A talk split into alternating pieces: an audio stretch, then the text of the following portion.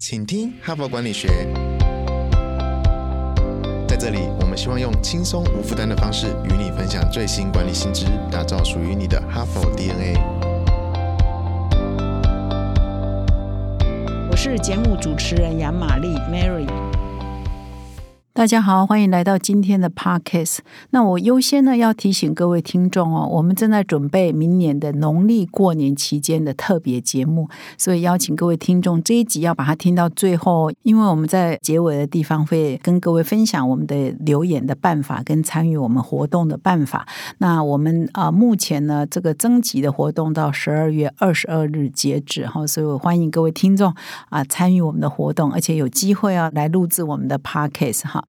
那接下来呢，我开始进入这一周的主题。那么在岁末年终的此刻呢，我们这一周的主题呢，就决定来谈谈人生哈，人生的管理这件事情。因为我们经常在谈的企业的管理、组织的管理，那事实上我们的人生呢，也是可以管理的哈。那我们这一周找的主题呢，是人生。本身就是一个创业的过程。如果你的人生就像是一个连续创业家，或者是一个创业的过程，到底是会怎么样呢？那昨天是礼拜一嘛，我昨天先分享一篇文章，是《哈佛商业评论》上在分享，就是说，其实我们人生充满了无限的可能。所以，我们以前呢熟悉的创业家，我们比较知名的可能都是二十几岁就创业哈，所以我们就以为创业就是年轻人的专利，事实上不是哦。根据《哈佛商业评论》教授们的研究，最成功的创业年龄是中年哦。四十五岁哈，所以这个鼓舞了很多呃中年以上的人说：，哎，假设你现在是四十多岁，不是就不能创业哦，也是可以创业的。那么我今天天呢，再来分享另外一篇文章，就是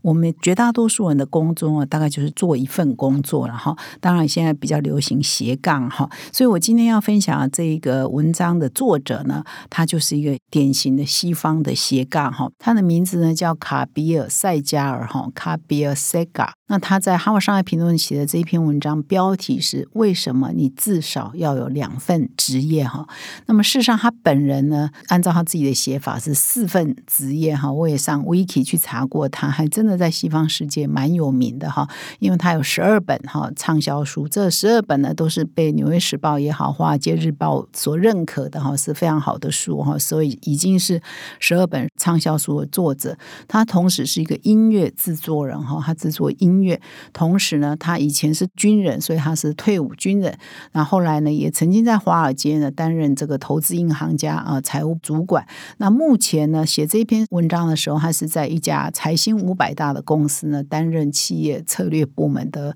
主管哈，所以可以说是经验非常丰富，而且同时打好几份工哈。但是呢，待会我要分享他的文章，他提到就说，哎，人生啊，怎么样创造丰富跟价值？但是他做这么多工作不。纯粹是为了赚钱，而是为了实现他的理想，跟实现他要创造有意义跟有影响力的人生哈。所以接下来呢，我们在岁末年终啊，总想想看，我明年啊要不要做一些改变啊？所以这一篇文章也来看看，是不是可以给各位也有一点点启发。那作者分享是说，他观察绝大多数人或者很多人哈，他都是从事一份工作哈，那也舍不得呃改变啊，然后也觉得他必须要很努力的在这份工作，但是很多人呢，在这个过程当中，他事实上其实不是很有成就感哈，而且呢，好像就是为了五斗米在折腰。这个我们身边呢，可能会发现很多这样的人。那他认为说，其实答案不是这一份工作不够好，而是你或许呢，如果再加上另外一份工作。做的刺激，也就是同时做两份，甚至是两份以上的工作，事实上是有一些好处的哈。那所以他就说，其实虽然绝大多数人都只做一份工作，可是事实上我们偶尔也会碰到一些人哈。诶，他是律师，他同时在比如说在写小说哈，或者是他是电脑工程师，呃，他同时呢做杂志的编辑哈。他是景观设计师，但是他同时可能晚上呢在做 DJ 哈。所以很多人呢。有两份以上的工作，而且这两份工作反差极大，就是啊，其实它没有关联性嘛，哈。比如说你是律师，但同时你在写小说啊，或者是你是呃编辑，同时你做电脑工程师，所以这个是没有相关性，不是属于这种延伸性的，而是完全不一样的领域哈，所以有时候我们还是会碰到有一些人有这么不同的天赋，那同时啊都在做不同的工作哈。那以这个文章作者，我刚刚已经有讲过，他是呃在很多地方在工作嘛哈，同时做好几份工作，所以他说他最常接到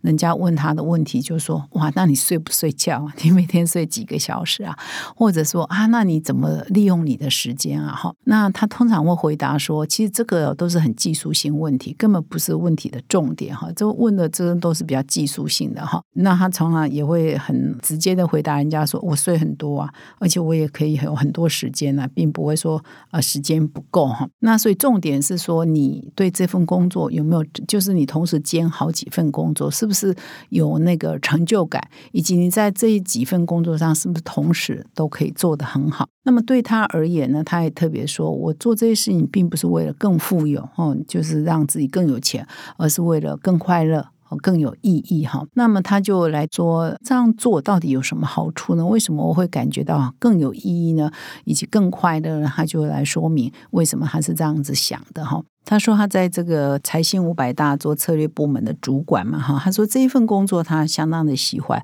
而且也有不错的薪资。可是他一直对音乐啊、对唱片啊这个行业有向往，觉得诶这个行业应该很迷人哈，很多创意哈、发想等等，所以他就很想去做这一份工。可是呢，他不期望人家愿意付钱给他，因为他原来是一张白纸嘛，还不懂得如何制作音乐、如何录音哈，他纯粹就是啊对这个工。工作有向往，而且他个人呢，我想绝大多数人都还蛮喜欢音乐的哈，闲暇时间就喜欢听音乐。所以呢，你你就想说，哎，你想去做那一份工哈，做音乐制作人哈，去录制音乐等等。可是你没有经验啊，所以呃，你不要想望说，哎，你要有钱哈，有人愿意雇佣你哈。所以他怎么开始呢？他就先当没有薪水的志工哈，那就取得了啊，我去当义工啊，我从最基础的开始学起啊哈，那就是取得了一张门票，因为他当志工嘛，你不要渴望有人愿意付钱请你嘛哈。所以他白天呢在企业上班，他就得到。呃，够他生活的薪水嘛？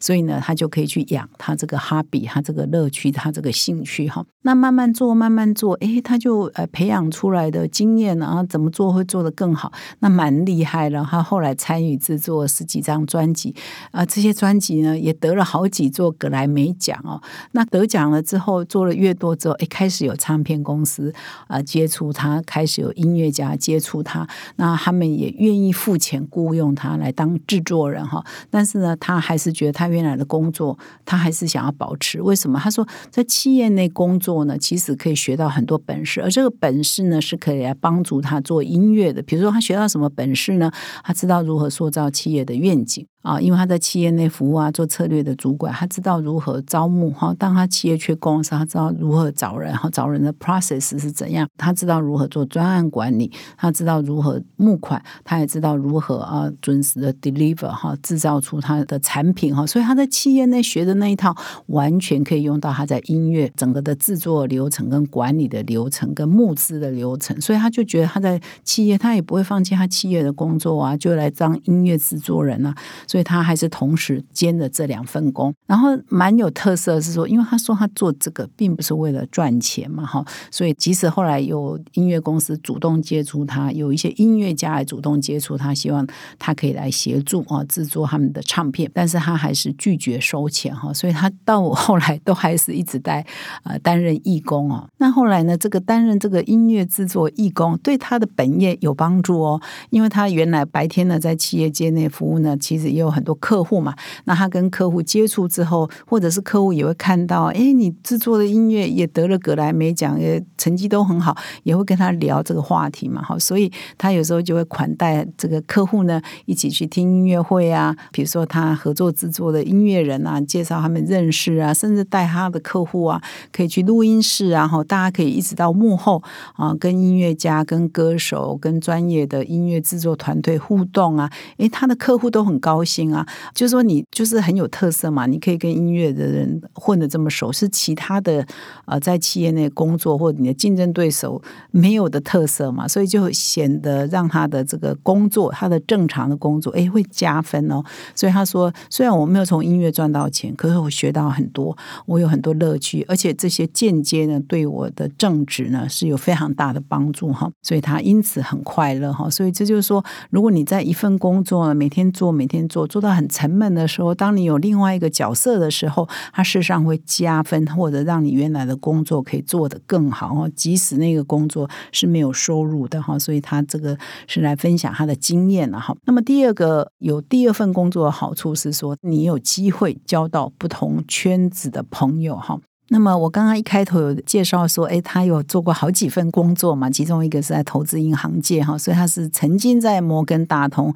集团担任副总裁哈。那他在这个投资银行界工作的时候呢，他接触的人当然就是红行比较多，包括银行的交易员呐、行员呐、分析师啊、经济学家，就这一类的人比较多。那事实上大家都是属于比较同温层嘛，哈，大家都同样的领域，但是常常就碰到一些机会，比如说资产管理的。客户哈，就可能客户来源就蛮多的嘛哈，那客户可能就会跟他说：“哎，我需要一些不同的观点啊，除了你们银行家、啊银行员的一些观点，金融界的一些观点，是不是有别的不同的观点哈，来帮助他们做一些决策？”那这个作者，我刚刚说他有十二本畅销书的作者嘛哈，所以他也同时是一个 writer，空闲时间都在写作，所以他也认识这个作者圈哈、编辑圈哈，因为他写作嘛，就会认识出版社，就会认识一些编辑，甚至认识其他的作者，就是一个不同的圈圈了哈。这边举的一个例子，就是想要对中国大陆呢有一些了解的时候，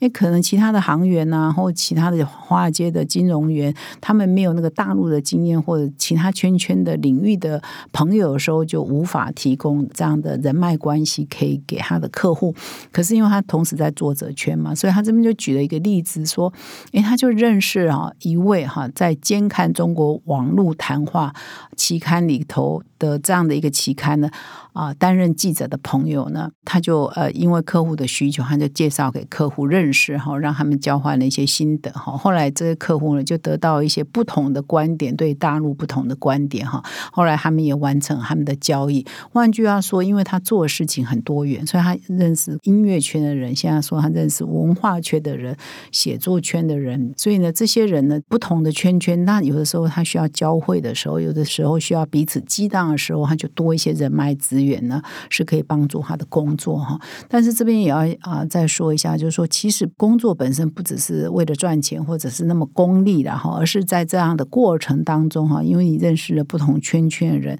也会给你的人生比较高的满意度了哈。那么第三个重点是说，当你的圈圈变成有好几个不同的圈，当然彼此会有交集的时候呢，常常也会发现真正的。创新哈，就是当你不同圈圈碰撞的时候，就会有很多的创创新哈。所以他这边举了一个例子哈，就是说，当 Katrina 台风啊，我不知道各位几年前曾经发生了美国一个很大的飓风哈，它重创了 New Orleans 牛奥良。那么牛奥良呢，就位在路易斯安那州的一个港口哈。事实上，当地的音乐的风气呢非常盛行哈，所以在牛奥良的一条老街上哈啊，有很多的酒吧，就有很多的音乐哈，在。晚上呢有一些音乐，所以他这篇文章就提到说，因为这个 Katrina 重创纽奥良哈，所以很多当地的音乐家就被迫哈，因为很多家园都被毁了，必须离开纽奥良到其他城市去，或者是暂时呢啊陷入了困境哈。这篇文章的作者说，他有音乐制作人的背景，他也有企业的背景，有投资银行工作的经验等等。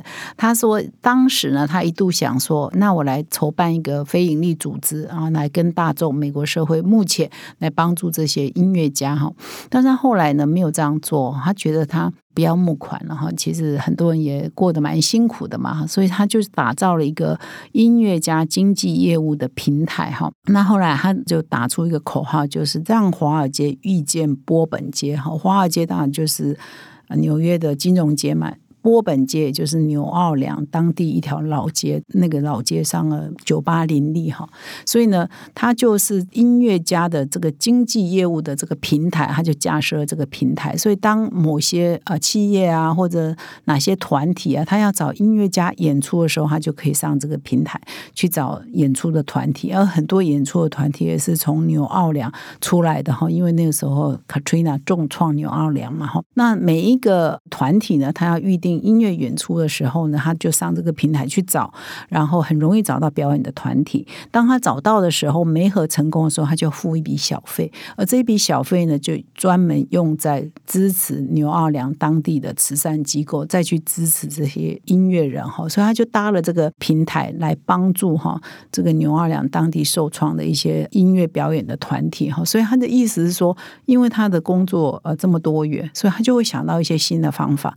来解决一些社会的问题。那这样做的过程呢，让他非常的有成就感。所以听到这里呢，你一定也一定想说，哎，他到底睡几个小时啊？但是显然呢，就是说，当你有热情哈，当你喜欢的时候，这些都不是问题啊。哈，所以我们先问自己，先不要考虑我们是不是有这个限制、那个限制，是不是我们应付得来？这些先不管哈。就是当你很热爱的时候，你自然就应付得来，你自然就会想到办法去解决你的作息问题哈，或者是有效的分配你的时间啊，可以帮助你完成这么多你想做的事情哈。所以这一。篇文章也给我们一个启示啊，就是哎，这个作者现身说法，他是这样在过日子，他是这样在啊管理他的工作，管理他的人生哈。那也给我们启示，不代表就是说我们一定要去做三份、四份、五份工作，也不是这样子简单的结论呢，而是说，哎，我们也可以参考一下别人是怎么过日子，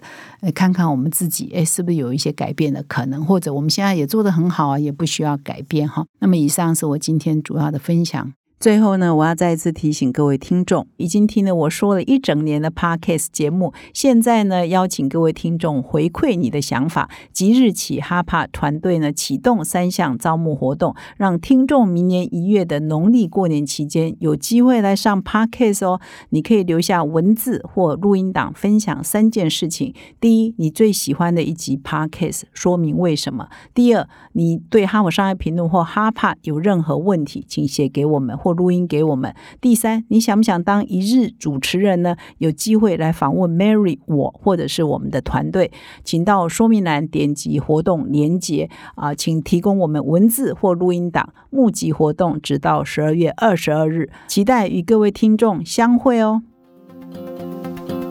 现在就注册 HBR 数位版会员，每月三篇文章免费阅读，与世界一流管理接轨，阅读更多管理大师的精彩观点。现在就开始。